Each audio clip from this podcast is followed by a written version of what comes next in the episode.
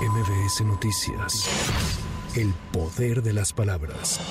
Al abundar en la propuesta de reforma al sistema de pensiones, la secretaria de Gobernación Luisa María Alcalde detalló la forma en la que este fondo de pensiones obtendrá los recursos con un capital semilla de 64 mil millones de pesos. También se establecen las fuentes de financiamiento ya en la ley. Estamos hablando de entrada de los recursos de las operaciones del instituto para devolverle al pueblo lo robado. Ahora van a ir a este fondo de pensiones para el bienestar. Número dos, a través de la, de la liquidación de la financiera rural. Número tres, de la venta de los terrenos de Fonatur. Número cuatro, el cobro de los adeudos eh, de entidades públicos que tienen con el IMSS, con el ISTE y con el SAT. Y finalmente de los recursos de la aplicación de los artículos 302 de la Ley del Seguro Social y del, del Infonavit.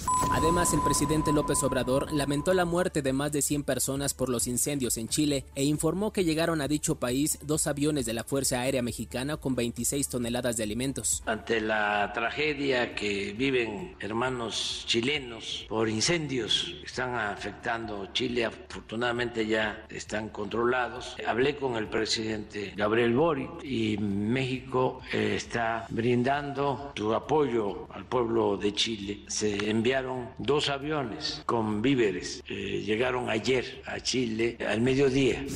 En enero pasado, el indicador de confianza del consumidor se situó en 47.1 puntos, lo que significó un avance mensual de 0.3 puntos de acuerdo con el Banco de México y el INEGI. Además, el instituto informó que en enero se produjeron en total 307.069 vehículos ligeros en México y se exportaron 254.367 unidades.